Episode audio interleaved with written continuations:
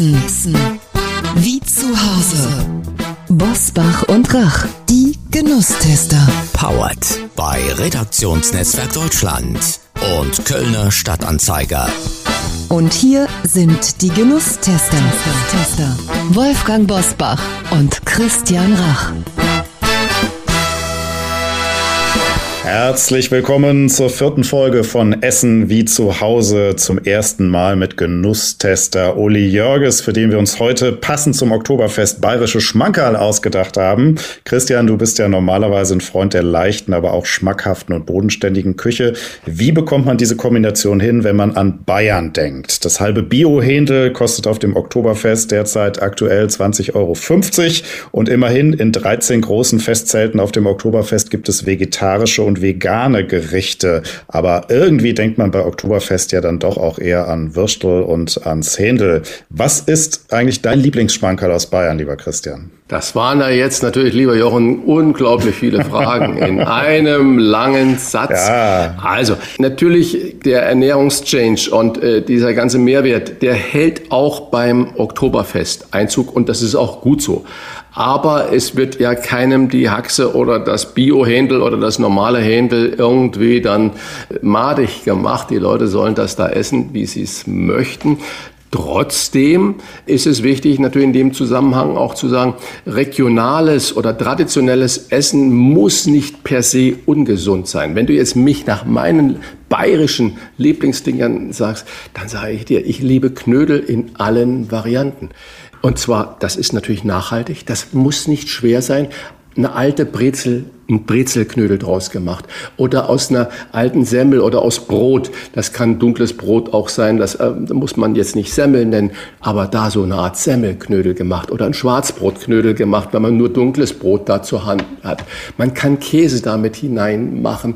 Man kann Pilze hineinmachen. Man kann auch mal eine Weißwurst klein schneiden und mit in die Knödelmasse, zum Beispiel bei den Brezeln hineinmachen. Man kann da einfach einen süß-säuerlichen Salat draus machen machen. Man kann es nochmal in der Pfanne braten. Man kann es nur mit bisschen Butter überglänzt essen oder mit dem Grünsalat. Da muss nicht zwangsläufig ein dicker, fetter Braten dazu kommen. Also das ist für mich echtes Traditionsessen aus Bayern. Ich liebe es. Und bei mir im Hause Rach wandert kein altes Brot irgendwo in die Tonne, sondern das wird gesammelt, drei, vier, fünf Tage, wenn es denn überhaupt zu viel war. Daraus werden herrliche Knödel gemacht und die gibt es dann zum Beispiel mit grünem Salat oder ein bisschen auch mal mit einer Essig-Speck-Vinaigrette serviert. Einfach köstlich. Uli, ich weiß ja, dass du ein Freund der bayerischen Küche bist. Du hast ja auch mal in München gearbeitet und Aber gelebt. wie? Was ja. ist denn dein Lieblings? Wo läuft dir das Wasser zusammen, wenn du da an deine Zeit denkst? Oder wenn du weißt, du fährst nächste Woche nach München, worauf freust du dich denn dann ganz besonders? Also, ich nenne mal drei Dinge, weil ich kann mich schwer für eins entscheiden. Das ist zunächst mal eine richtige, schöne, selbstgemachte Leberknödelsuppe vorneweg und dann hinterher entweder ein Spanferkelbraten mit Knödel und Rotkohl oder auch sehr gut eine halbe Ente mit Rotkohl und Knödel. Also zwischen Spanferkel und Ente hätte ich Probleme, mich zu entscheiden. Beides hintereinander könnte ich nicht essen. Vermutlich im Winter würde ich die halbe Ente bestellen und im Herbst das Spanferkel. Wie stehst du zur Weißwurst? Das ist meine Lieblingsspeise, ehrlich gesagt. Ich liebe Weißwurst. Ich habe früher, als ich in München gelebt habe, habe sehr heftig gearbeitet und am Samstagvormittag habe ich dann mal Luft geschöpft und habe dann in meiner Küche acht Weißwürste gegessen.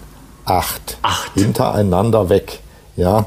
Und ich, wenn ich heute nach München komme, ähm, gehe ich immer zuerst in der Innenstadt in den Franziskaner Restaurant und bestelle mir ein paar Weißwürste. Heute sind es nicht mehr acht, sondern es sind drei, vier, höchstens fünf, aber fünf ist mir heute schon zu viel. Also drei oder vier.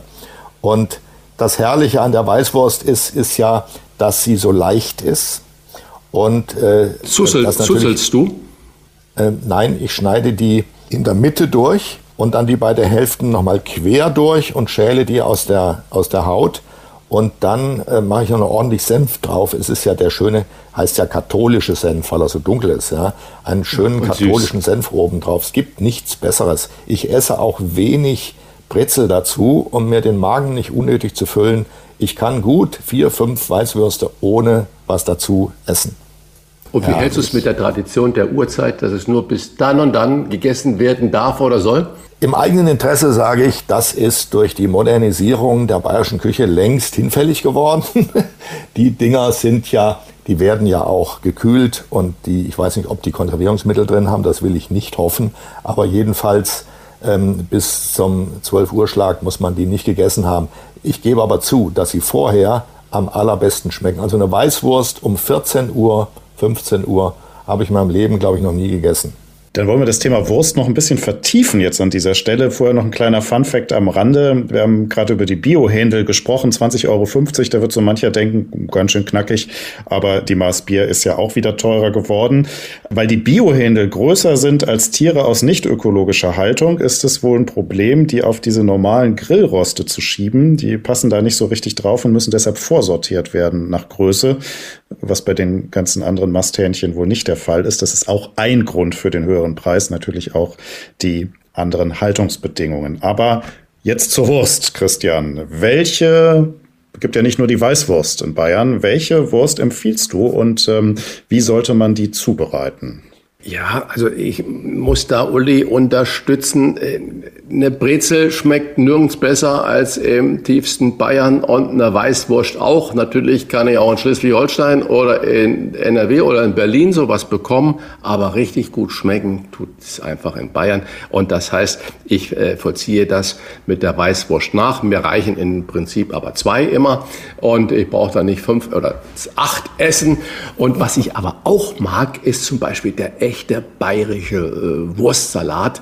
Der wird ja aus so einer Art Liona, sagt man im Saarland dazu, also einer Fleischwurst gemacht. Da kommen Radieschen rein, rote Zwiebel, Gewürzgurken, ein bisschen Senf kommt dazu, nicht so ganz der scharfe Senf und vor allen Dingen ein richtig schöner Essig muss dahin. Wenig Öl, bisschen Muskatnuss drüber ziehen lassen. Einfach köstlich. Und da, ein, den kann man so essen, den kann man richtig kalt essen. Das ist auch im Sommer erfrischend. Also das ist eine Sache, äh, das liebe ich auch. Und das kann man äh, ja einfach richtig gut äh, genießen. Kommen wir zum eigentlichen Grundnahrungsmittel der Bayern, nämlich zum Bier. Gerne getrunken im bayerischen Festzelt. Und ich will jetzt keine Politikernamen erwähnen, weil die sind für mich alle ein bisschen verbrannt in letzter Zeit. Spaß beiseite. Was, lieber Christian, ist für dich denn ein typisches bayerisches Bier? Und ist das helle wirklich so gut, wie die Bayern tun? Naja, du, das sind ja auch wieder so viele Fragen. Die bekanntesten oder die Big Names sind natürlich Franziskaner, Erdinger, Paulaner und so weiter. Das sind ja diese großen Player, die kennt jeder und du sagst, du gehst dann dorthin deine äh, Weißwurst essen. Das ist ja auch alles legitim. Aber Bayern hat natürlich auch eine Vielfalt von Mikrobrauereien, von kleinen regionalen Brauereien. Auch Bamberg, da gibt es zum Beispiel das Bamberger Zwickel, ein naturtrübes Bier großartig, ganz, also ich liebe das. Und das sind schon äh, ganz wunderbare Traditionen, die man hat. Und in jedem Ort, wo ich bin, wenn ich in einem kleinen Ort bin, dann trinke ich natürlich nicht eine der drei großen Biersorten, sondern trinke ich das, das örtliche Bier, sei es das Lamsbräu oder ein Märzenbier oder sonstiges. Das ist alles ganz wunderbar. Und die zweite du sagst Frage, selbst das Lamsbräu. Das Lamsbräu hätte ich jetzt nicht erwähnt, aber das hat ja ein ganz hervorragendes alkoholfreies Bier. Das habe ja. ich immer früher nach dem Boxtraining getrunken. Und ja. es war herrlich und es ist herrlich. Gottlob, bei mir schräg gegenüber, wo ich wohne, gibt es einen Bioladen, der verkauft Lamsbräu. Herrlich. Aber mein also eigentliches Lieblingsbier, ich trinke nämlich nicht viel, muss ich sagen, ist im Sommer das Weißbier. Großartig. Weißbier heißt eigentlich Weizenbier. Und äh, das ist also, und man höre in Staune, ein obergäriges Bier, wie das Kölsch oder das Alt auch. Das vergessen viele Menschen. Ich trinke das sogar aus großen Gläsern, lieb aber eher die kleinen Gläser. In Spanien trinke ich gerne eine Canya, Pequeña, also ein kleines Glas. Da kann man nämlich mehrere hintereinander trinken. Aber ich muss dazu sagen, auch das Helle, von dem ich früher überhaupt nichts gehalten habe, das war mir zu dünn und komisch. Seitdem ich es auf der Wiesen getrunken habe, aus einem großen Krug, der war wirklich schön kühl, da hat es mir so gut geschmeckt, dass ich auch den ganzen Krug leer getrunken habe. Da dachte ich, Donnerwetter, das ist gar nicht so übel. Also ein bayerisches Helles hat auch was. Soll sich bloß keiner verschrecken lassen von der Propaganda gegen das bayerische Helle. Das Helle ist ein Lagerbier und da sind wir eigentlich schon bei den zwei großen Unterschieden. Wir haben obergärige Biere, das ist das, was du als Weizenbier oder Weißbier machst. Das Kölsch ist auch ein obergäriges Bier, das Alt ist ein obergäriges Bier. Diese obergärigen Biere und wir haben untergärige Biere, um diese zwei Gegensätze hier zu haben. Das obergärige Bier hat eine warme Umgebung, das heißt, die Hefe äh, arbeitet anders als in einer kalten Umgebung wie beim untergärigen Bier. Das untergärige Bier ist zum Beispiel das Helle, das ist ein Lagerbier, aber auch Pilz ist ein untergäriges Bier oder das Märzen, das ist ein starkes Lagerbier oder ein Kellerbier. Das sind alles untergärige Biere und das sind diese zwei verschiedenen Brausorten und da scheiden sich natürlich die Geister. Die Kölner zum Beispiel, die lieben ja ihr Kölsch. Für mich ist das nach wie vor auch in den kleinen Gläsern, das ist ein kleiner Erfrischungsschuss, aber Nein, auch ich nicht das mehr. wahnsinnig. Ich liebe Kölsch. Ja, ist doch schön, ich, ist doch gut für dich. Ich, äh, ich bin früher, wenn ich aus einem Theater in Hamburg gekommen bin, da war nebenan eine, eine Bierkneipe, da habe ich zwölf oder vierzehn Stück von getrunken und immer zwei gleichzeitig bestellt weil die und so schön frisch noch sind. acht Weißwürste dabei und dann weiß ich, wie deine Artikel zustande kamen. Mein lieber Uli Jörges, mein lieber Mann. Gut, mein dass wir das jetzt mal geklärt sagen, haben. Nach deiner Schilderung von ober- und untergärig muss ich sagen, wir sind vermutlich obergärige Moderatoren und Plauderer, weil ja. wir hier bei Jochen Maas und seinen Leuten in so warmer Umgebung. Eine warme Umgebung, das ist lieb ja. von dir.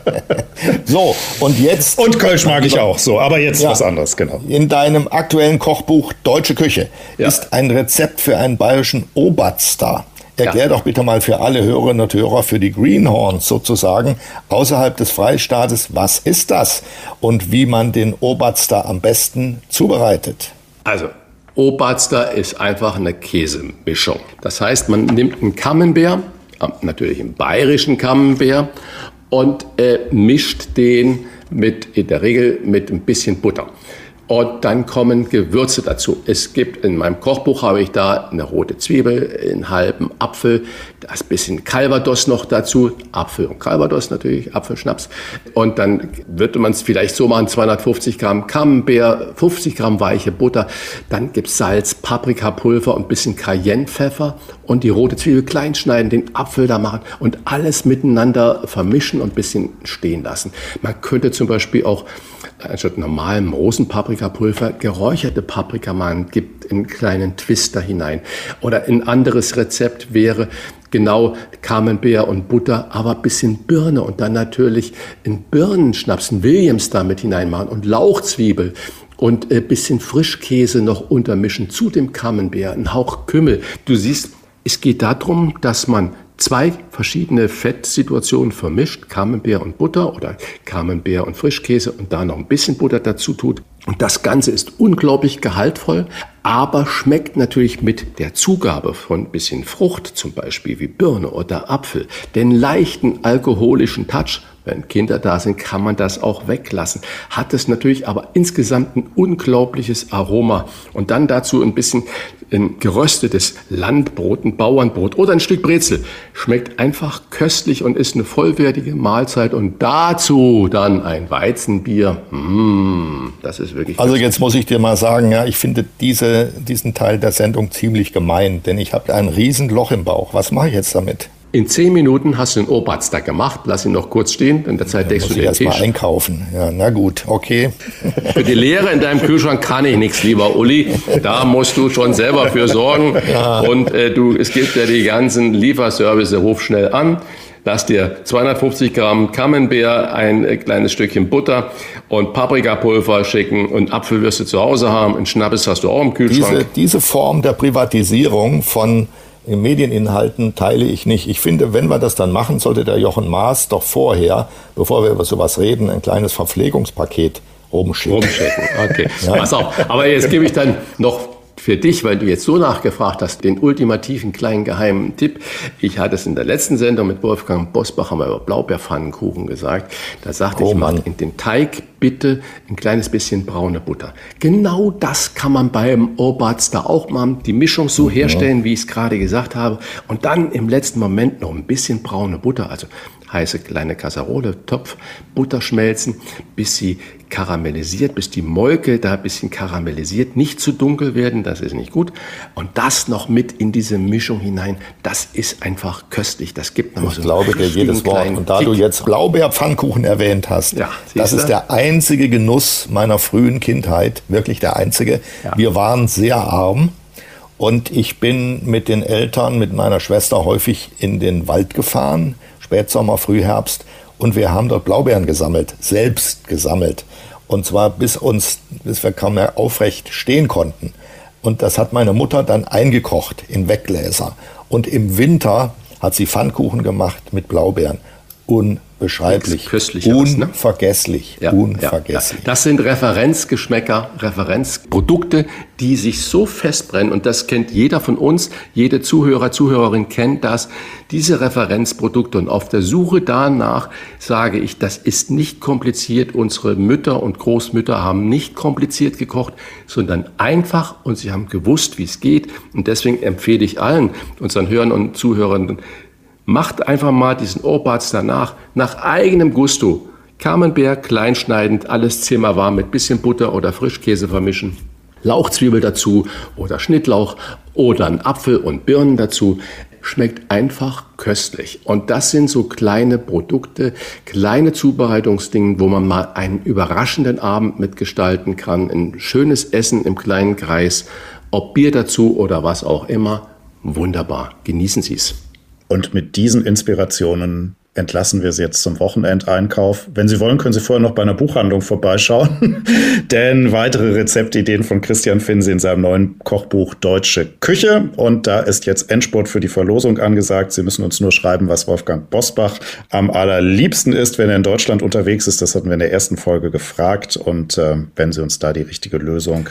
Wir, wir könnten Klammer das auf. natürlich auch noch ein weiteres Buch dazu steuern und mal fragen, was ist denn Uli Jörges am allerliebsten? Liebsten, wenn ja. er in München ist und vor allen Dingen maßlos dabei. Ja, sehr gute Idee.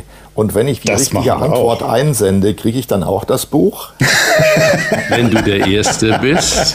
ja, genau. Ich würde sagen, das, das, machen wir mal für unsere Wochentester, Clubmitglieder des Uli Jörges Buch. Da legen wir noch eins zur Seite, exklusiv für Sie. Und äh, Kölner Stadtanzeiger RND bis zum 29. September 7 Uhr bitte per Mail an kontakt diewochentester.de Lieblingsgericht von Wolfgang Bosbach. Piep. Lachs und Spinat, piep, hat keiner zugehört. Gewinner in der kommenden Woche. Der Rechtsweg ist ausgeschlossen und äh, wie gesagt im Wochentester Club. Da wird es auch noch das ein oder andere Kochbuch von Christian Rach exklusiv für unsere Mitglieder geben. Das war die vierte Folge der Genusstester. Lassen Sie sich die Woche einfach schmecken und ich sag bis zum nächsten Mal. Danke, lieber Uli, dass du da mitgemacht hast. Ich danke auch, lieber Christian. Essen. Essen wie zu Hause. Wolfgang Bosbach und Christian Rach sind die Genusstester. Powered bei Redaktionsnetzwerk Deutschland und Kölner Stadtanzeiger.